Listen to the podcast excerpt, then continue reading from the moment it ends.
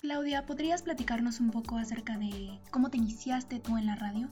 Por ejemplo, en mi caso fue que yo inicié un proyecto con unos amigos de subir un podcast de historia musical a Spotify. Llevamos tres programas y el director de los 40 en Zamora le gustó muchísimo y nos llamó y nos dijo es que los quiero tener en la programación.